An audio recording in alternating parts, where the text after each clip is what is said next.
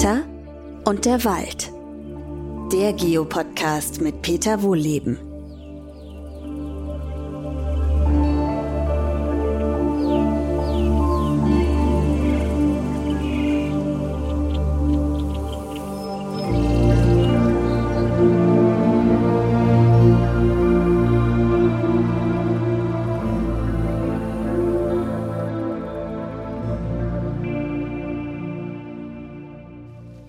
Willkommen zu einer neuen Podcast-Folge. Heute ist wieder ein Waldspaziergang dran. Ich stapfe wieder durch den alten Laubwald. Es ist gerade ein Gewitter durchgezogen und deswegen tropft es immer noch von den Bäumen. Das hört ihr vielleicht so ein bisschen im Hintergrund plätschern und tropfen. Da wisst ihr aber Bescheid. Also, heute ist das Thema aber ein ganz anderes, nämlich das Thema Jagd.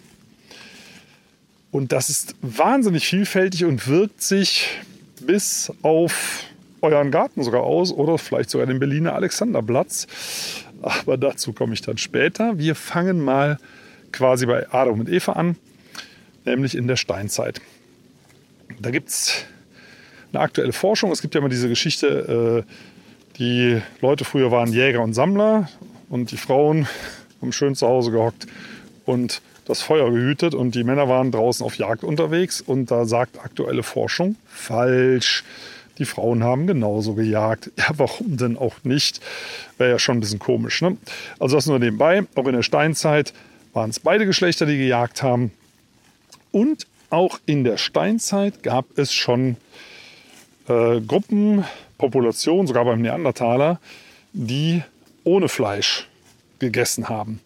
Also auch das, weil viele sagen so Paleo-Diät, dazu gehört unbedingt Fleisch. Nein, nicht unbedingt. Also der Mensch war schon immer ein bisschen vielseitiger unterwegs. Aber wir kommen mal so ein bisschen in die neuere Zeit. Äh, wie war das denn mit der Jagd? Jagd war ja früher äh, nicht so wie heute. Heute ist es ja so eine, so eine Art Populationsregulierung, äh, die da betrieben werden soll. Früher war das Vergnügen, reines Vergnügen. Ist es ja heute zum Teil auch noch, aber heute gibt es ja kaum noch jemand zu. Reines Vergnügen und natürlich für die Leute, die stinkreich waren. Also Könige, Kaiser, sonstige Adelige, die hatten das Jagdprivileg und zwar auch auf fremdem Land. Bei den Bäuerinnen und Bauern zum Beispiel. Und das hat unter anderem auch zu den Bauernaufständen geführt. Thomas Münzer, ne, das sind so Namen, die bekannt sind, weil äh, das ist ja quasi wie eine Viehherde gewesen. Ne, diese großen Mengen an Wildtieren haben eben nachts den Bauern die Felder verwüstet, leer gefressen und die konnten sich nicht wehren, weil die durften nicht jagen. Das Jagdrecht lag ja beim Adel. Und äh, da die, die Einhaltung, also dass da keiner gewildert hat, das haben unter anderem Förster kontrolliert. So ist eigentlich der Försterberuf entstanden. Die haben auf die Wälder der Adeligen aufgepasst, beziehungsweise auf den Wildbestand. Dann war es den Leuten irgendwann mal zu viel. Und das war die Revolution 1848. Auch die war unter anderem jagdgetrieben, dass die Leute die Schnauze voll hatten, äh, zu verhungern, nur damit ein paar Reiche ihren Schießsport da ausüben können. Und damals ist dann äh, während der Revolution, und das ist, gilt im Prinzip bis heute, das Jagdrecht dem Adel weggenommen worden und an Grund und Boden gebunden worden. Also das heißt, wem die Parzelle gehört, der darf da auch jagen. Punkt. Jo, das hat man sich eine Zeit lang angeguckt und dann kamen findige Leute aus der Oberschicht drauf, dass sie gesagt haben, ja, haha, das kann man machen, aber Wild muss ja gehegt werden. Ja, also der Wildbestand gehegt und gepflegt. Und das kann man nur in entsprechend großen Gebieten. Also wurden Mindestgrößen eingeführt für Jagdgebiete. Und diese Mindestgrößen gibt es bis heute, je nach Bundesland, so um die 75 Hektar, also ein Dreiviertel Quadratkilometer. Das ist eine ganze Menge. Und damals war das noch viel mehr, da hatten die Leute noch viel weniger Land. Das heißt, es konnte sich praktisch keiner leisten. Und dann äh, ja, kam die Jagd eigentlich wieder dahin, wo sie auch vorher war, nämlich zu Leuten mit viel Geld. Ne? Also zum Beispiel dem Adel. Übrigens stammt aus der Zeit äh, dieser äh, adeligen Jagd auch die Bezeichnung Hochwild und Niederwild. Hochwild, ne, das ist dem, äh, das ist das für den Adel und Niederwild ist für das niedere Volk. Das ist kein Wild, was nieder ist. Also zum Beispiel Hochwild, äh, dazu zählen nicht nur Hirsche und Wildschweine, sondern auch der Auerhahn, weil der halt als was Besonderes galt. Der ist ja nun nicht besonders groß, jedenfalls nicht größer als ein Reh, was wiederum zum Niederwild zählte. Das ist nämlich sehr häufig gewesen, ist ja bis heute eine der häufigsten Wildarten. Und äh, das war dem Adel wurscht und das konnte auch das niedere Volk jagen. Aber gut, ähm, so ist das gekommen, dass bis heute in Deutschland, in anderen Ländern ist das anders, in Revieren gejagt wird. Höchst umstritten. Ne? Das ist eigentlich ein Relikt aus dieser Zeit. Ähm, und ja, in, in diesen Revieren wird gejagt. Und die Frage ist, warum macht man das denn überhaupt? Wir kommen mal relativ schnell auf die moralische Seite zu sprechen, auf das, was heutzutage passiert. Was bewirkt denn Jagd? Äh, in Deutschland werden Tier, Wildtiere geschossen, um die Population zu regulieren. Ne? Hatte ich vorhin schon mal gesagt. Die Population zu regulieren. Warum? Weil, so ist ja die aktuelle Lesart, habe ich auch übrigens lange vertreten, ich, ich habe es ja so gelernt, ähm, weil die vor allem Rehe und Hirsche die kleinen Bäume kaputt fressen und der Wald dann stirbt. Also das ist so, das, man hat jetzt forstet irgendwo auf und dann pflanzt man was und dann kommen nachts eben die Rehe und Hirsche und fressen alles kaputt. Äh, und wenn sie das eine Zeit lang machen, dann verbuschen diese Bäumchen. Also sie sind vielleicht nicht direkt tot, aber der Gipfeltrieb ist weggeknabbert. Die bilden mehr Seitentriebe und das sind dann richtige Büsche und es werden keine vernünftigen Bäume mehr. Und vielleicht sterben sie sogar ganz ab. Und die haben auch eine Lieblingsreihenfolge beim Fraß. Die Tiere, so wie wir auch Lieblingsspeisen haben, so haben die auch Lieblingsbäume, die sie fressen. Nämlich allen voran die Weißtanne und ganz viele Laubbaumarten wie Kirsche oder Eiche. Nicht ganz so gern Buche, aber immer noch sehr gerne. Bei den Laubbaumarten ist so die Birke so das allerletzte, wo sie dran gehen, aber immer noch lieber als Fichte und Kiefer. Und das ist ein Grund, äh, warum es zum einen so viele Fichten und Kiefern in Deutschland gibt, weil man, wenn man zeitgleich hohe Wildbestände haben möchte, eigentlich sonst gar keinen Wald mehr hochkriegt. Also es hängt tatsächlich vielfach mit der Jagd zusammen. Da wird ja immer gesagt, ja, die Leute brauchten damals Bauholz und so weiter. Ja, das stimmt auch. Aber es war eben auch, und das kann man auch nachweisen, wegen der Jagd. Also äh, jetzt muss man nochmal einen Schritt zurückgehen. Wer hat denn damals gejagt und wer jagt bis heute? Also die Jagd, wie sie heute ausgeübt wird, die stammt immer noch von den Verwaltungen. Das war, war ja quasi der Nachfolger des Adels. Äh, die staatlichen Forstverwaltungen äh, ist es bis heute so, dass in vielen Staatsrevieren die Försterinnen und Förster selber jagen. Das gehört zur Dienstaufgabe dann dazu, was den großen Vorteil hat, dass es nichts kostet, sondern dass man dafür sogar bezahlt wird. Kann man ja machen, ist ja kein Thema. Die Privatleute, die dem nacheifern, äh, die das gesehen haben, oh, das ist cool, das möchten wir auch machen, ähm, die müssten und mussten sich auch damals schon, aber auch bis heute Reviere pachten. Das kostet viel Geld. Also ich schätze mal so ein, selbst ein kleineres Durchschnittsrevier, Jagdrevier, kostet vielleicht 50.000 Euro im Jahr. Da haben wir schon mal so eine soziale Barriere. Mhm. Ja. Ich sage mal so, ähm, eine Zeit lang war Tennis elitär. Okay, da gab es Tennisschläger bei Aldi. Hm. Auch keine elitäre Sportart mehr. Dann Golf, okay, konnte man dann auch beim Discounter kaufen. Golfausrüstung kann man auch relativ preiswert mittlerweile machen. Aber Jagd, da kommt man so schnell nicht dran.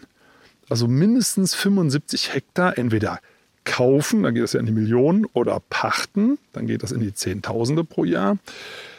Äh, das kann sich kaum jemand leisten und das kann man so schnell auch nicht ändern. Also in anderen Ländern ist das anders. Da gibt es Lizenzjagd, also da kauft man, ich sag mal, eine Lizenz für ein Reh oder einen Hirsch das kann sich da fast jeder leisten. Aber hier äh, ein ganzes Revier, das geht schlecht. Oder die andere Alternative ist, äh, man wird so, ja, ich sage jetzt mal wirklich ein bisschen despektierlich und böse, Stiefellecker. Das heißt, man äh, kennt jemanden, der oder die ein Jagdrevier hat und sagt, hör mal, kann ich bei dir mitjagen? Ja, okay, kannst du, aber dann musst du mir beim Hochsitzbau helfen oder bei der Treibjagd oder du sammelst totgefahrene Tiere an der Straße auf, machst also die Jagdaufsicht, sowas dann kannst du auch mal ab und zu ein kleines Tier schießen. Aber nicht die mit den großen Geweinen, ne? die sind für mich und meine Freunde. Jetzt mal ein bisschen überzeichnet, aber sowas gibt es vielfach. Also da gibt es auch viele Jägerinnen und Jäger, die dann halt so mitjagen für wenig Geld, aber ich finde das manchmal ein bisschen entwürdigend. Aber gut, muss jeder selber wissen. Äh, aber so läuft es halt vielfach ab. Äh, gut, jetzt sind wir noch mal bei der Staatsjagd. Der Staat hat das quasi seit der Feudalzeit äh, mal mindestens im Staatswald, nochmal, der ist ja aus diesen feudalen Strukturen hervorgegangen, äh, bis heute durchgehend bewahrt. Da gab es, das, da, da ging es auch damals erstmal nicht um Wildreduzierung. Vielleicht ist das damals schon teilweise genannt worden, aber ich habe es ja selber noch erlebt. Ich habe äh, 1983 mit der Ausbildung angefangen. Da gab es Ministerpräsidentenjagden. Also da wurde kein Ministerpräsident gejagt, sondern ein Ministerpräsident eines Bundeslandes, in dem Fall Rheinland-Pfalz. Der hat, glaube ich, selber gar keinen Yachtschein gehabt. Äh, aber es war eine äh, Präsentierjagd. Also da wollte man zeigen, was man so hat, ne? so als Herrscher. Ähm, da wurden auch Journalistinnen und Journalisten eingeladen. Das war man noch völlig unbefangen. Heute würde man denken, das, das, das reicht eigentlich für einen Rücktritt. Damals, ja, da wurde gejagt. Äh, da wurde auch schön nach Kasten sortiert. Äh, ja, so, so ein bisschen wie diese indischen Kasten. Es hat ein, äh, ein äh, Berufsjäger, Bruno Hespler hat das, glaube ich, mal gesagt. Das ist ein Berufsjäger, der auch kritisch ist, auch viele Bücher geschrieben hat. Der hat mal geschrieben, Jäger sind Lodensix. Ne? Also so eine Edelkaste. Auf jeden Fall wurde da ähm, bei den Forstverwaltungen, die ja sehr hierarchisch auch immer noch äh, aufgebaut sind, ähm, da wurde feinsäuberlich unterschieden, wer da was zu tun hat.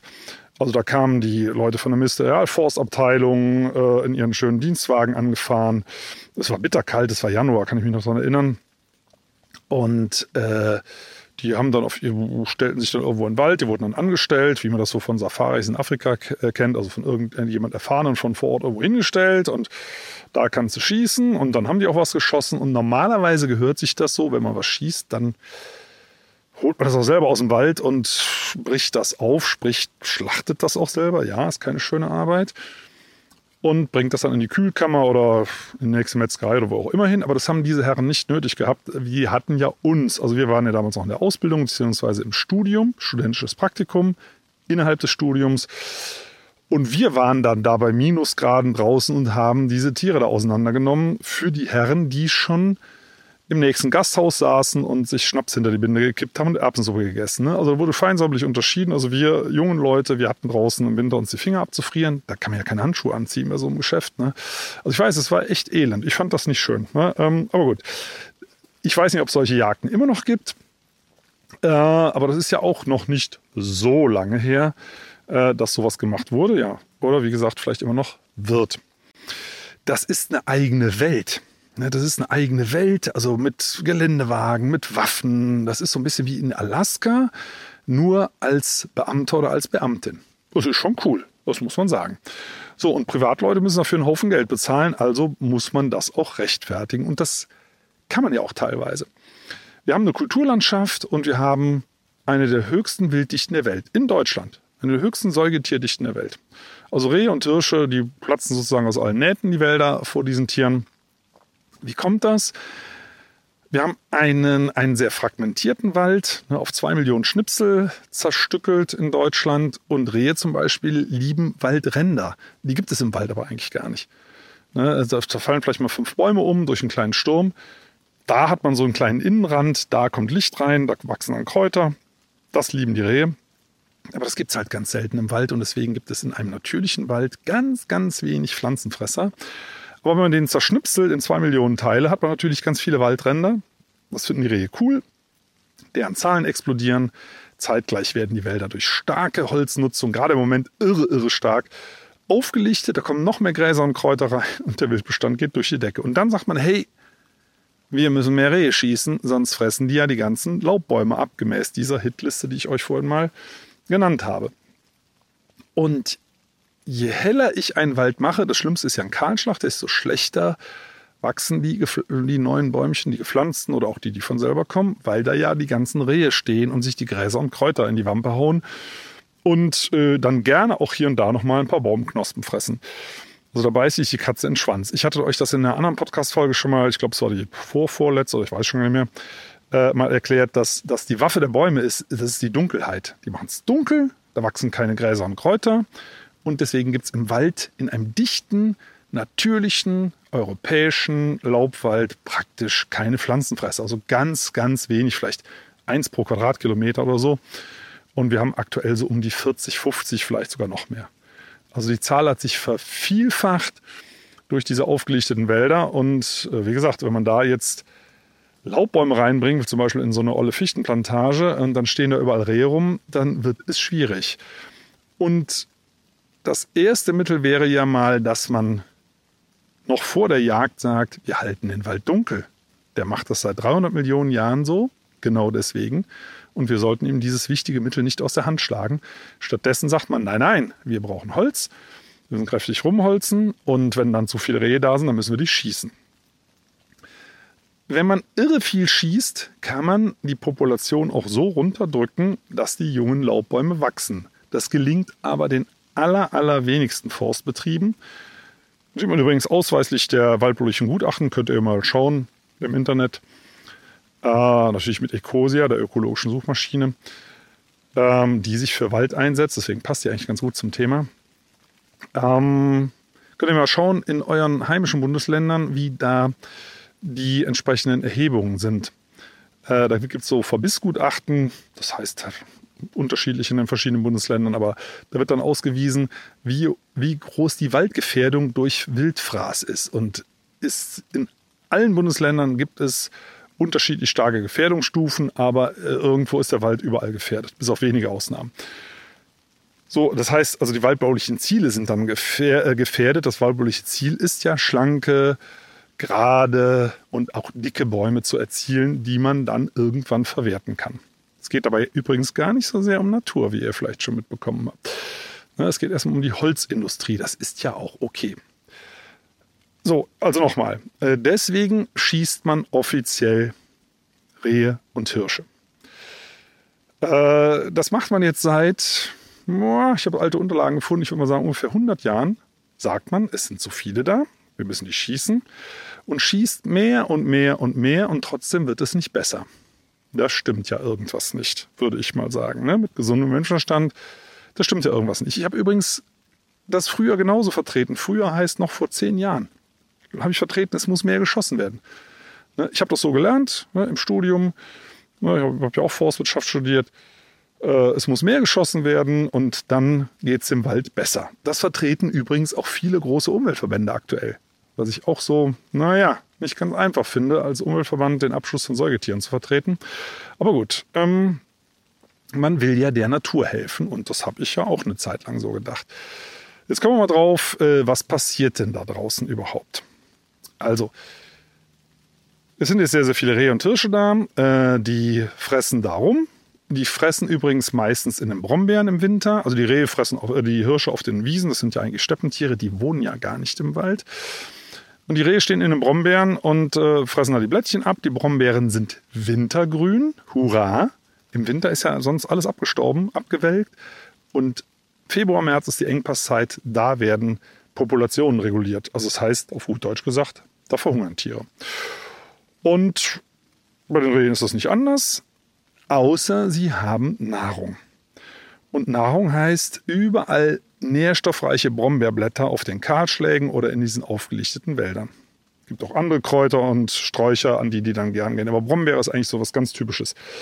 So, und äh, dadurch kommen diese hohen Repopulationen durch den Winter und es werden immer mehr. Und die Försterinnen und Förster, Jägerinnen und Jäger schießen, schießen, schießen. Und nur in ganz wenigen Fällen klappt das, die Population abzusenken. In den allermeisten Fällen schießt man unterhalb der natürlichen Mortalität.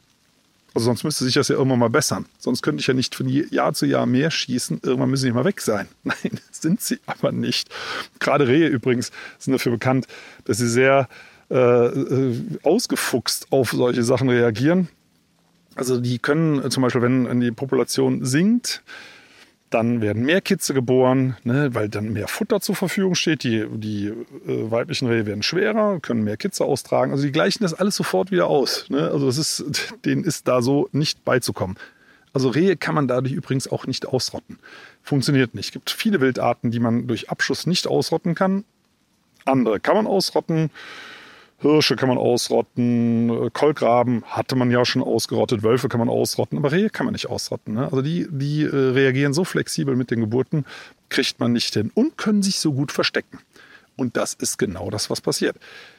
Wenn ich unterhalb der natürlichen Mortalität jage, heißt das ja, ich schieße weniger, als sowieso stirbt. Ne? Natürliche Mortalität ist ja das, was von alleine stirbt. So wie bei Eichhörnchen, Amseln, die reguliert ja auch keiner. Die fallen irgendwann mal tot vom Baum. Ne? So. Und bei den Rehen ähm, ist das ja nicht anders. Rehe können ja auch ohne Kugel sterben. Und das tun sie auch. Und äh, solange ich weniger schieße, als sowieso tot umfallen, äh, reguliere ich nicht die Population. Ich mache was ganz anderes. Ich greife erstmal in die Altersstruktur ein, weil ich schieße vor allem sehr junge Tiere, die sind nämlich unerfahren, ne? die wissen noch nicht so viel, die lassen sich eher übertölpeln vom Menschen. So gewiefte alte Tiere, die wissen ganz genau, die kennen jedes Auto am Motorklang. Gibt es übrigens tolle Untersuchungen dazu, dass sie das Auto der Waldarbeiter, die exakt dasselbe Fabrikat haben wie ein Förster, gab es immer so einen Fall in der Eifel, äh, war glaube ich ein VW, VW Passat Diesel, wenn mich nicht alles täuscht. Wenn die Waldarbeiter kamen, sind die stehen geblieben, die Hirsche, kam der Förster, der jagende Förster, dann sind sie abgehauen. Ne, also die haben, hören selbst den Motorklang raus. Die wissen ja genau, was los ist. Also diese alten, erfahrenen Tiere kriegt man nicht. Übrigens bei den Hirschen ist es so, dass eine erfahrene Hirschkuh, die ein Rudel leitet, bevor die aus dem Wald rauskommt, als erstes mal nach dem Hochsitz guckt, sitzt da jemand drauf. Und wenn ja, kommen die nicht raus. Ne? Und ansonsten halt erst bei der Dunkelheit. So, dann sind wir beim nächsten Punkt. Also wenn ich unterhalb der natürlichen Mortalität jage, nochmal ändere ich nichts an der Population und ich bewirke eben eine Verhaltensänderung, nämlich, dass diese Tiere sich nicht aus dem Wald raustrauen. Viele Leute, Leute denken ja, dass Rehe, Hirsche, Wildschweine äh, nachtaktiv sind. Nein, das sind sie nicht. Sie sind den Tag und Nacht aktiv, haben kurze Ruhephasen, aber fressen teilweise 18 Stunden am Tag und trauen sich halt nicht raus, überall da, wo Zweibeiner, jagende Zweibeiner was sehen können. Es geht übrigens sogar so weit, aus den USA das, äh, wird das berichtet, dass dort darf ja auch mit Pfeil und Bogen gejagt werden, dass äh, Hirsche dort sehen, hat ein Jäger oder eine Jägerin ein Gewehr oder einen Bogen. Wenn die einen Bogen haben, dann steigen die Tiere in unwegsames Gelände, weil Bogenschützen müssen näher rankommen als Gewehrschützen und kommen äh, in unwegsamem Gelände, aber nicht so gut hinterher. Äh, mit einem Gewehr könnte man auf eine größere Distanz feuern. Mit Pfeil und Bogen äh, sind die dann in Sicherheit, die Tiere. Also selbst das unterscheiden die. Also wirklich irre, irre schlau. Aber warum natürlich auch nicht? Ne? Es geht ja um die Rettung der eigenen Familie. Ja, also was macht man? Man bewegt die Tiere, ich laufe ein paar Schritte weiter hier, bewegt die Tiere dazu, ähm, im Wald zu bleiben. Also hier, ich sehe das gerade wieder vor mir hier, wieder so ein Rehbett. Ne? Das, die Rehe, die scharren sich ja, genau wie viele andere Wildtiere auch, immer so Betten, wo sie übernachten. Hier ist eine ganze Reihe von Betten nebeneinander, ältere und neuere, die, also ich muss mal gerade hier diesen kleinen Seitenschlenker machen vom Thema, weil ich gerade hier davor stehe. Also es ist so, ja, so, ich würde mal sagen, so 50 Zentimeter Durchmesser, bis auf den Boden freigescharrt, schön, ja, so oval äh, ausgescharrt und da legen die sich hin und schlafen. Und ganz, ganz häufig, auch hier jetzt, wo ich stehe, hier, also genau an so einer kleinen Kante, da kann man schön ins Tal gucken, durch die alten Buchen durch. Und dann sehen die halt, nähern sich da Feinde. Ja, da kann man einigermaßen beruhigt schlafen. Und vor allem in so Laub. Also jetzt im Moment raschelt es nicht so, weil es geregnet hat. Äh, da knackt man höchstens mal Stöckchen. Aber wenn das Laub trocken ist, ist das eine super Alarmanlage. Da hört man ja jeden äh, jedes Raubtier äh, anpirschen. Ne? Also kann gut sehen, man kann gut hören. Top-Lage hier zum Übernachten. Hier sind noch ein paar alte Betten, die scharren sich jedes, jede Nacht neue oder auch tagsüber, wenn sie sich hinlegen, die schlafen nicht nur nachts. Ähm, einfach wegen Flöhen und so einem Kram, ne? äh, irgendwelchen Parasiten, äh, damit die immer ein sauberes Bett haben. Aber gut, ähm, ja, Wald. Sie sind im Wald. Im Wald können wir Menschen nicht so gut sehen, vor allem wenn da sehr viele junge Bäume sind, so wie hier äh, in meinem Fall. Ne? Also hier kann man so ein bisschen unten durchgucken in Bodennähe, deswegen legt sich das Reh auch hier hin. Aber ansonsten sieht das hier sehr dicht aus. Für jagende Menschen ist das schlecht. Und deswegen sind die tagsüber im Wald, weil die wissen, wir können da nicht so gut sehen. Bei weitem nicht so gut wie auf einer Wiese und deswegen sind die im Wald und da will man sie ja eigentlich gar nicht haben, denn da fressen die, da ist ja nun sind ja nur häufig keine Gräser und Kräuter fressen halt die kleinen Bäume kaputt. Das will man doch gerade nicht. Also das bewirkt Jagd unter anderem eine Verhaltensänderung, die kontraproduktiv ist. Und ähm, das ist halt nicht gut. Und man macht immer weiter damit. Wir haben in Deutschland, Jagdstrecke, ich glaube, beim Deutschen Jagdverband kann man das nachgucken, äh, über zwei Millionen große Säugetiere, die jedes Jahr geschossen werden. Also das ist, das ist fragwürdig, ne? muss man schon sagen. Also erstmal in einem Land mit zwar über 230 Einwohnern pro Quadratkilometer, pro Quadratkilometer schießen, es sind etwas über 400.000 Jagdscheininhaberinnen und Inhaber, schießen über zwei Millionen große Säugetiere mit Waffen, die über fünf Kilometer weit schießen. Finde ich ah, schwierig, ne? gefährlich. Es passieren nicht so viele Jagdunfälle und meistens erschießen sich äh, die Leute selber auf Treibjacht oder irgendwelchen Geschichten oder ganz tragisch, aber auch schon mehrfach vorgekommen, ähm, man stiefelt auf den Hochsitz, dann muss die Waffe entladen sein äh, und äh, entsichert. Also muss auch die Kammer auf sein, also dass man, wo man so repetiert, das muss aufgeklappt sein, dass sichergestellt ist, da ist keine Patrone drin, die Waffe ist nicht schussbereit. Wenn man das alles auf dem Hochsitz wieder einlegt, dann klappert das, die Wildtiere hören das, sind vorgewarnt, die sind ja sowieso schon misstrauisch bei so einem Hochsitz. Und äh, deswegen machen das viele Jäger und Jäger, obwohl sie es nicht dürfen, dass sie die Waffe schon unten laden oder im Auto oder schon geladen mitbringen in den Wald und dann nur auf den Hochsitz stiefeln, hängen sich die Waffe über die Schulter und die Waffe rutscht beim Hochklettern auf der Hochsitzleiter von der Schulter, knallt unten mit dem Schaft auf den Boden und der Schuss löst sich und man erschießt sich dann von unten her selber. Äh, also sowas ist schon vorgekommen. Also es ist jetzt nur nochmal für die allgemeine Bevölkerung nicht so wahnsinnig gefährlich, aber was immer mal wieder vorkommt, das war vor ein paar Jahren hier auch bei uns in der Gegend, dass es wird ja auch nachts gejagt, auf Wildschweine ist es erlaubt. Nachts sieht man nicht so gut, ja, deswegen sollte man das eigentlich nicht tun. Und dann wird auch schon mal ein Pony geschossen, ne, wenn man denkt, das ist ein Wildschwein. Also, und man darf natürlich nur schießen, wenn man ganz genau weiß, a, es ist ein Wildschwein, b, es hat keine Jungen, bla bla bla, ganz viele andere Sachen auch, die man beachten muss. Das kann man natürlich nachts nicht besonders gut. Und es wäre auch schön, wenn die Tiere wenigstens mal ein paar Stunden Ruhe vor uns hätten, aber gut. Äh, ich finde es insgesamt auch fragwürdig. Ja, also nochmal, ich habe es früher selber vehement vertreten. Ne, muss ich ganz klar und offen bekennen. Wir haben in der, äh, im Studium den Jagdschein schon mitgemacht. Der war bei uns damals inklusive, weil das ganz klar war, als Förster Jagdmann. Punkt. Ne? Ja, und ich habe früher auch Tiere geschossen und ja, es, mir ist es immer schwer gefallen, aber ich habe gesagt, hey, das mache ich, um die Umwelt zu retten, um den Wald zu retten. Heute tut mir das sehr, sehr leid. Also ich bin noch Vegetarier, ich esse kein Fleisch mehr. Äh, können wir vielleicht nachher noch so kommen, wie das mit dem leckeren Wildfleisch ist. Falls ihr sowas mögt, hm, das spult da vielleicht ein bisschen weiter. Dann, falls es euch interessiert, erzähle ich euch mal, was mit dem Zeug los ist. Ähm, aber wir kommen nochmal zum Thema Jagd. Ja, also wie gesagt, ich habe es früher selber vertreten, weil ich eben dachte, man muss den Wald retten. Aber das passiert gar nicht. Äh, ich habe gerade vor ein paar Wochen von einem Kollegen gehört in Mecklenburg, da gibt es ein, ein, jagdfreies Gebiet, wo Kiefern und Fichten und Douglasienbestände zusammenbrechen und da kommt auch ganz ohne Jagd kommen da Buchen und Eichen, alles von alleine. Ähm, man sagen muss, ja, Jagd wird es möglicherweise gar nicht brauchen. Vor allem, wenn, nochmal, wenn man unterhalb der natürlichen Mortalität jagt, weniger schießt als sowieso stirbt, also den Bestand nicht nennenswert beeinflusst, zumindest in den allermeisten Jagdgebieten ist das so, und zeitgleich die Tiere dahin treibt, wo man sie eigentlich gar nicht haben will, dann könnte es durchaus sein, wenn man aufhört damit, dass es gar nicht schlechter wird, sondern vielleicht sogar besser. Und das, ich weiß das nicht, ob das großflächig funktionieren würde, ich würde es aber gerne mal ausprobieren. Also wenn wir 80 bis 100 Jahre lang immer denselben Blödsinn machen und so viele Millionen Tiere schießen und es wird nicht besser, dann sollte man doch mal über eine andere Lösung nachdenken. Also das ist das, was ich fordere. Ich sage nicht, ich weiß alles besser, aber ich sage, dass das nicht funktioniert, das ist ja bewiesen. Ne? Großflächig ist das bewiesen. Wie gesagt, es gibt Ausnahmen von, oft sind es Privatforstverwaltungen, manchmal aber auch sehr engagierte Staatsförsterinnen und Förster, die jagen wirklich wie geisteskrank und kriegen den Bestand tatsächlich damit runtergedrückt. Aber das ist die Ausnahme. Auf großer Fläche funktioniert es nicht. Ne? Und ein System muss auf großer Fläche funktionieren. Es reicht nicht, wenn es ausnahmsweise klappt.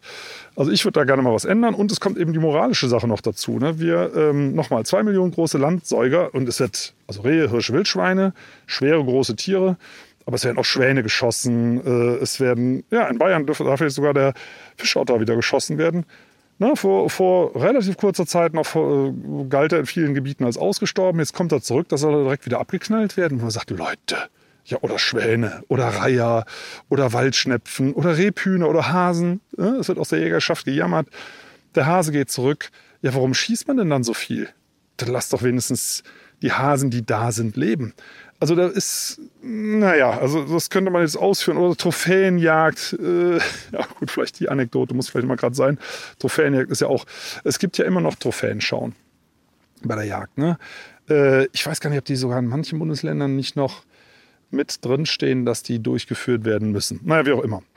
Auf jeden Fall, das wird gemacht. Daran beteiligen sich auch immer noch Staatsbeamtinnen und Beamte. Und dann dieses Trophäenschauen, das geht folgendermaßen. Da wird einmal im Jahr präsentieren alle Leute, die im Wald irgendwo einen Trophäenträger, so heißt das, ne? also wird das Tier zum Träger der Trophäe reduziert. Solche Hirsche heißen dann zum Beispiel, wenn, das, wenn die Hirsche, da gibt es bestimmte Klassen, äh, die gehen übrigens teilweise noch auf Hermann Göring zurück, der Reichsjägermeister war. Ja, ja, also es hat auch eine sehr braune Vergangenheit, das Thema. Auf jeden Fall werden diese Hirsche dann aufgereiht, also, die, also natürlich nur die Schädel, ne, die Schädel mit den Geweihen, und dann werden die bepunktet. Ne, und dann werden die Enden gezählt. Ein so und so viel Ender. Äh, äh, und je mehr der hat, je besser die Perlung, da sind manchmal so kleine Knubbel drauf und die Färbung und wird das bewertet, da gibt es Gold, Silber, Bronzemedaille, also das ganz bizarres Treiben, was da mit toten Tieren gemacht wird. Also ein merkwürdiger Kult. Ähm, und ja, also wenn man das jetzt mal auf Nashörner überträgt, indem man die Nashörner absägt und pulverisiert. Ja, das ist natürlich ein riesen illegaler Handel, das ist ein anderes Thema, aber auch da geht es um, um äh, Beute machen bei Wildtieren oder wir übertragen das auf die Waljagd. Grindwale, Färöerinseln, Delfinjagd, äh, Japan finden wir alle ganz grauenhaft, machen die dort übrigens aus wirtschaftlichen oder Traditionsgründen. Und ähnliches in Deutschland auch. Also wenn wir sowas verurteilen in anderen Staaten, dann sollten wir doch zumindest mal schauen, was machen wir hier eigentlich. Und jetzt kommen wir nochmal auf das ökologische Argument zurück. Äh, auf vielen Freiflächen wachsen ja Bäume, auch, auch mit hohen Wildbeständen, also mit hohen Reh-Hirschbeständen, aber eben nicht genug, um qualitativ hochwertige Hölzer zu ernten. Das geht nämlich über die Stückzahl. Also in einem ursprünglichen natürlichen Wald machen Mutterbäume Schatten. Die kleinen Bäumchen müssen sich im Schatten schön nach oben strecken, um ans Licht zu kommen. Es gibt schöne gerade Stämme. Auf einer Freifläche können die wachsen, wie sie wollen. Und ein Baum, der auf einer Freifläche wächst, der sagt, hey, ich bin schon oben und macht direkt eine Krone. Der macht keinen Stamm. Machen übrigens Parkbäume auch nicht. Das muss man deswegen mühsam erstmal aufasten in den ersten Jahren, dass sie so ein bisschen Stämmchen bilden. Aber dann kommt so nach zwei, drei Metern eben, wenn man aufhört, die Äste abzusägen, buff, ist die Krone da. Das gibt natürlich kein vernünftiges Holz, keine Stämme fürs Sägewerk. Wie wollen denn aus sowas Dachbalken sägen zum Beispiel? Kann ich ja verstehen. Alles gut. Und auf einer Freifläche habe ich keine Mutterbäume.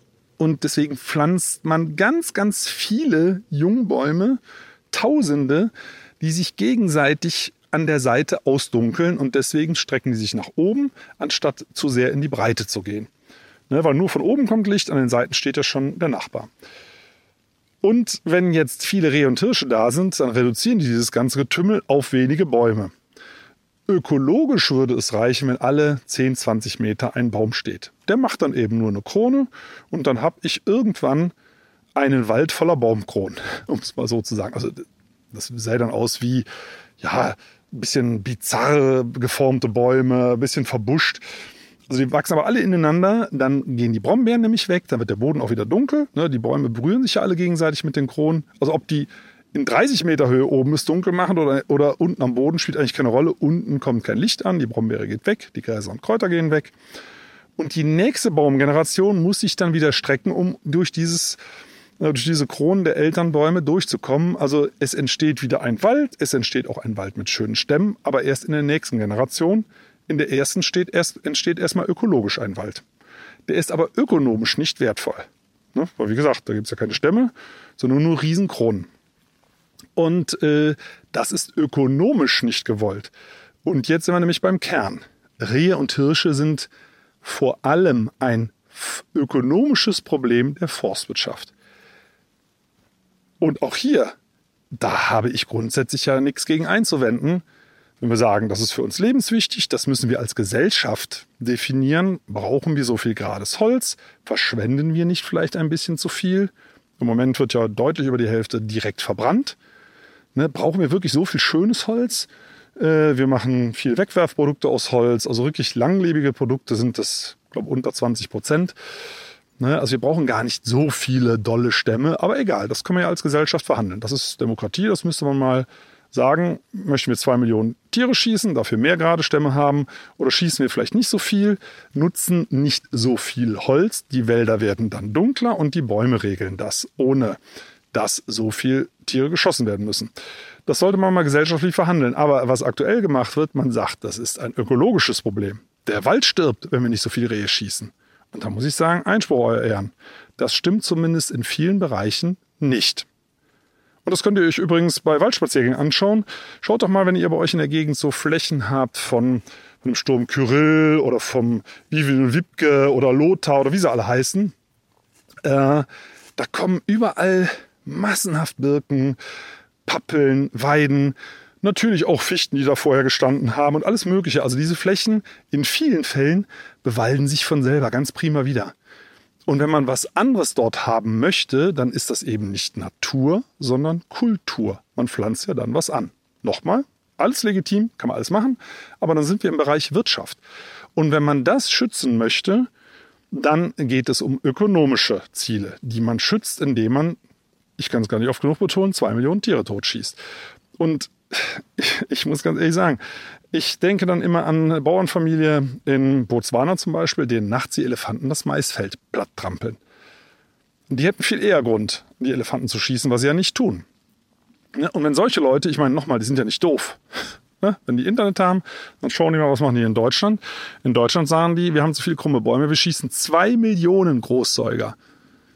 Also das ich finde, das kann man eigentlich heutzutage gar nicht mehr verantworten, aus moralischen Gründen. Und für die Tiere selber ist das auch nicht schön, weil sehr, sehr viele Schüsse, dazu gibt es keine Statistik. Meine persönliche Erfahrung von Treibjachten und anderen Dingen, die ich gesehen habe, da würde ich mal sagen, also dass ein Tier tot umfällt im Schuss, das ist höchstens jedes zweite Mal der Fall. Die hüpfen immer noch 50, 100, 200 Meter teilweise tagelang durch die Gegend, teilweise sogar jahrelang schwer verkrüppelt. Also das ist kein schöner Tod und auch nicht immer schnell. Und da sind wir beim Thema Fleisch. Äh, solche Wildtiere werden ja äh, unter Bedingungen geschossen, bei denen jede Metzgerei den Betrieb einstellen müsste. So mal ein einfaches Beispiel. Äh, Rehe, Hauptrumpfzeit Juni, äh, Juli, August. Wenn es richtig schön heiß ist, dann werden häufig Rehböcke geschossen. Die sind dann voller Hormone und es ist dann warm. Und wenn die nicht sofort gefunden werden, naja, was ist denn da mit der Kühlkette, ne? Würde man also als kritischer Verbraucher dann mal fragen. Äh, diese Tiere werden dann im Wald, nicht immer, ne, aber häufig im Wald geschlachtet. Äh, wo ist denn da der Wasserhahn? Wie sieht denn das mit Fleischhygiene aus? Äh, nicht gut. Oder winterliche Treibjacht ist mit den Hirschen ja genau dasselbe. Hirsche werden in der Brumpf geschossen. Das Fleisch schmeißt ja keiner weg. Das ist voller Hormone. Das ist wie Eberfleisch. Darf ja auch nicht verkauft werden. Bei Wild sieht man das nicht so, nicht so genau. Dann wird auch sehr viel mit Blei immer noch geschossen, obwohl es schon seit vielen, vielen Jahren bleifreie Munition gibt. Und dieses Blei, das zersplittert im ganzen Körper. Ihr mal im Internet schauen, da gibt es so Röntgenbilder vom Wildkörper, da sitzt überall Blei drin, je nachdem, wo, wo das Geschoss halt aufknallt, auf Knochen oder so, und dann zersplittert das halt. Ähm, auch nicht so besonders gesund, häufig nicht besonders hygienisch. Ich sag mal einen Fall, den ich selber erlebt habe als junger Büroleiter, ich, ne, wenn man bei der Forstwaltung anfängt, da kriegt man erstmal Jobs, die keiner haben möchte. Und das heißt Innendienst. Und da habe ich dann die Tiere, die Hirsche, die Rehe, Wildschweine verkaufen müssen, die die Kolleginnen und Kollegen, es waren damals nur Kollegen, äh, geschossen haben. Äh, die haben die also abgezogen, an die Kühlkammer gehängt. Und da war, erinnere ich mich noch genau an einen Fall, das war im Nürburgring. Äh, ne, äh, da ist ein Hirsch überfahren worden im Juli, also wirklich in der Sommerhitze, überfahren worden. Der Kollege hat den aber abgezogen, in die Kühlkammer gehängt, alles voller Blutergüsse ne, von einem Unfall, das Tier. Und dann, wie gesagt, im heißen Sommer auf Asphalt, das ist nur wirklich ziemlich heiß. Also in Bezug auf die Fleischhygiene auch. Das Tier tut mir natürlich auch leid, aber ich gehe jetzt ja mal aufs Thema Wildfleisch. So, und dann kam das in die Kühlkammer. Und der Wildhändler, der kam aus Köln, der ist da einmal die Woche gekommen und ähm, hat dann eben geschaut, was er kauft. Und ich habe gesagt, ja, ich habe hier so einen Hirsch hängen, ist nicht mehr so ganz toll. Ich weiß nicht, kann verstehen, wenn sie den nicht mitnehmen. Ja, doch, doch, das macht er. Äh, das, der, das geht, das geht, der kommt in die Pastete. Also dieser, dieser strenge Wildgeschmack, also es gibt ja keinen Wildgeschmack. Es gibt Huhn, Schwein, Rind und so gibt es auch Hirsch, Reh, Wildschwein vom Geschmack, aber keinen Wildgeschmack. Wild heißt, da stimmt irgendwas nicht. Entweder Hormone oder angemüffelt oder Panseninhalt draufgekommen. Ihr wisst ja vielleicht, wie Pansen stinkt. Ne? Also das ist das, also wenn es diese, diese uh, schmeckt so ein bisschen streng, ne? Also sowas würde ich nicht essen. Nochmal, es gibt auch äh, viele Betriebe, die das ganz vorbildlich machen wo das Tier sofort in die Kühlung kommt, auch drinnen erst aufgebrochen wird, also innen erst geschlachtet wird, in einem gefliesten Raum unter allerbesten hygienischen Bedingungen. Man muss, auch wenn man Fleisch in den Handel bringt, einen entsprechenden Kurz, ja, Lehrgang möchte ich fast nicht nennen, beim Gesundheitsamt machen. Ich glaube, das dauert so zwei Stunden oder so, wird man belehrt, was man alles darf, was man nicht darf. Das ist so schon geregelt, aber mal schnell um die Ecke bei irgendjemand, der oder die einen Yachtschein hat, so ein Tier kaufen, also das nur, wenn ihr die Leute gut kennt und wenn die äh, die entsprechenden Einrichtungen haben. Ansonsten, pff, ne? und am Zweifelsfall verlasst euch auf euren Geschmack. Ich glaube, der trügt nicht. Also das nur für den Fall, dass ihr Fleisch esst und auch gerne Wildfleisch. Da muss man sagen, wie es ist. Ähm, wo ihr auf der sicheren Seite seid, das ist Gehegewild. Ne? Das wird geschlachtet, wie jedes andere Tier auch. Und äh, da ist die Fleischhygiene auch zu 100 Prozent gewährleistet. Oder eben bei einem guten, großen, meistens sind es halt die großen Betriebe, die das vorbildlich machen. Also entweder Großprivatwald oder die großen Staatsforstbetriebe, die können sich das heutzutage gar nicht mehr leisten, sowas zu machen. Aber das gibt's immer noch. Habe ich jetzt gerade letzte Woche erst wieder gesehen, so ein Fall. Ne? Also das, wie mit dem, mit den Wildtieren umgegangen ist. Also wir waren gerade mit einer Gruppe äh, Waldführerinnen und Waldführer unterwegs und da kam uns der Jagdaufseher entgegen, hinten auf dem Jeep. Ne, man demonstriert das ja auch mal schön, ne, mit so einem Gitterkorb hinten da lag ein frisch geschossenes Reh drauf. Und es war recht warm, würde ich sagen. Ähm, aber gut, das ist jetzt nur die Verwertung, weil es gibt ja immer mehr Leute, die einen Jagdschein machen, weil sie sagen, ja, äh, also ich ernähre mich eigentlich nur pflanzlich und mit Wildfleisch aus der Natur, was ich selber geschossen habe, da weiß ich wenigstens, dass es den Tieren gut gegangen ist. Nein, den Tieren ist es nicht gut gegangen, weil die haben ja Angst. Die ganze Landschaft hat Angst. Habt ihr euch eigentlich mal äh, gefragt, warum Vögel bei euch im Garten ganz nah, euch ganz nah ranlassen und im Wald nicht? Oder stimmt, ich habe ja vorhin angeteasert, äh, Berlin-Alexanderplatz. Warum Rehe in die Städte kommen, in die Gärten, selbst Wildschweine mitten in Berlin sich nicht mehr vertreiben lassen teilweise, weil die wissen, da wird nicht gejagt. Ne? Wo nicht gejagt wird, spricht sich das rum, da fühlen sich die Tiere wohl. Ihr kennt das vielleicht auch von irgendwelchen Straßencafés hier in Köln, habe ich jetzt neulich wieder gehabt. Ne? Da sitzt mir dann ein Spatz oder ein Rotkehlchen auf der gegenüberliegenden, äh, auf der gegenüber äh, sitzenden Stuhllehne. Äh, ne? Also das, das heißt, die, die lassen einen ganz, ganz nah ran, weil die einfach wissen, denen tut da keiner was. Und dann ist das wie Galapagos-Inseln. Während sobald ihr rausgeht in die freie Natur, haben alle Tiere Angst. Alle. So, jetzt muss man überlegen, warum eigentlich alle geschossen werden doch nur, ich weiß gar nicht wie viel, 20 Arten oder wie viel, ich müsste ich nachzählen, weiß ich jetzt nicht. Auf jeden Fall äh, nicht alle. Aber es haben trotzdem irgendwie alle Angst. Also es liegt zum einen daran, dass auch illegal gejagt wird. Ja, Luchse kennt man ja, ne, gewildert oder neulich gerade wieder ein Seeadler. Also es werden auch Tiere geschossen, die, die gar nicht im Jagdrecht sind und, oder auf die grundsätzlich nicht geschossen werden darf. Und äh, es überträgt sich anscheinend auch auf die anderen Tiere. Ja, also das, das heißt, es spricht sich rum im Wald.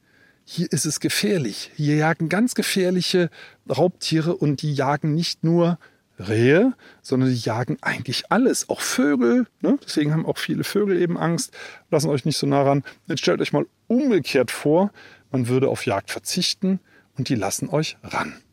Das habe ich auch neulich einem Nationalpark, wo nicht gejagt wird, äh, bekommen die Mitteilung, dass sich dort Menschen melden und sagen, ich habe ein krankes Reh gesehen. Und ich, wieso? Das lässt mich so nah ran. Das kann doch nicht normal sein. Doch, das ist normal. Das wäre das Normale.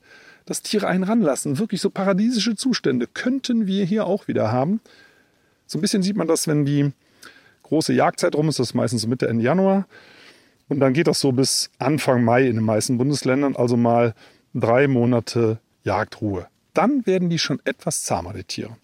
Und sobald der erste Schuss fällt, die sind nicht blöd, die ändern sich, buff, ist die Angst wieder da und die Tiere halten Abstand. Also auch das wäre ein Riesenvorteil. Ganz tolle Naturbeobachtung. Man muss ja sagen, Natur ist doch ein Spiegelbild von uns. Also wir spiegeln uns in der Natur. Und so wie wir mit der Natur umgehen, so gehen wir mit uns um. Und ich wünsche mir einfach, dass wir ein bisschen, bisschen friedlicher werden, ne? ein bisschen respektvoller äh, mit unseren Mitgeschöpfen umgehen. Und wir haben was davon. Die geben uns ja was zurück. Naja, ich habe das ja auch schon ein paar Mal erwähnt, diese Krähe Coco, mit der wir schon seit über zehn Jahren befreundet sind. Das ist so schön. Wenn die kommt jeden Tag, heute auch wieder. Ich freue mich immer, äh, ne, wenn, wenn die, also die lässt einen so auf, sagen wir mal, zwei Meter ran. Es hat Jahre gedauert, bis die so zahm geworden ist, weil auf Krähen wird ja auch noch geschossen. Ne? Also das Krähen sich mit Menschen befreunden, da müssen sie schon sehr, sehr, äh, sich das sehr, sehr genau überlegen, mit wem sie das machen. Auf jeden Fall, die fliegt dann auch manchmal, wenn ich so in Gedanken bin, ich, wenn ich jetzt uns zu den Pferden gehe, denke ich über alles Mögliche nach. Ich schreibe gerade einen neuen Buch und das nächste Kapitel oder keine Ahnung was. Und ich gucke nicht richtig und dann sehe ich, die fliegt dann so lang, bis ich die sehe, so dicht vor mir. So nach dem Motto, jetzt passt doch mal auf, ich bin doch schon da, jetzt leg mir doch meine Walnusshälfte hin. Ja, das kriegt ich nämlich immer zum Frühstück. Also es ist einfach ein schönes Erlebnis. Ne? Und warum muss man solche Tiere totschießen? Ich weiß es nicht. Und wenn es dazu keine ökologische Notwendigkeit gibt und wenn wir mit Holz achtsamer umgehen, auch keine ökonomische Notwendigkeit, dann sollten wir es doch wenigstens mal versuchen, wie es ohne Jagd klappt. Mehr würde ich ja gar nicht äh, mir wünschen. Ich würde mir wünschen, dass wir mal auf einer großen Fläche, vielleicht auch mehreren großen Flächen in Deutschland, Jagd sein lassen und schauen, was dann passiert. Also wenn dann alles aus dem Ruder läuft und die wilden Tiere uns überrennen und äh, unsere Lebensgrundlagen vernichten, dann kann man immer noch drüber nachdenken und sagen, okay, war ein Experiment, ist schiefgelaufen. Ich glaube das aber nicht. Ich glaube das nicht, weil Jagd schon jetzt vielfach nicht reguliert. Ich denke, es wird viel harmonischer und sich möglicherweise viel, viel besser entwickeln. Ich würde es einfach gerne mal ausprobieren. Ne? Und es passt eigentlich auch zu unseren ganzen Umweltsorgen, die wir im Moment haben. Mal ein bisschen den Gang zurücknehmen. Gang zurücknehmen und auf die wahren Werte besinnen. Auch und gerade bei unseren Mitgeschöpfen, ähm, dann sollte das in Zukunft deutlich besser funktionieren. In diesem Sinne, viel Spaß bei eurem nächsten Waldspaziergang und ich hoffe, wir hören uns nächste Woche wieder.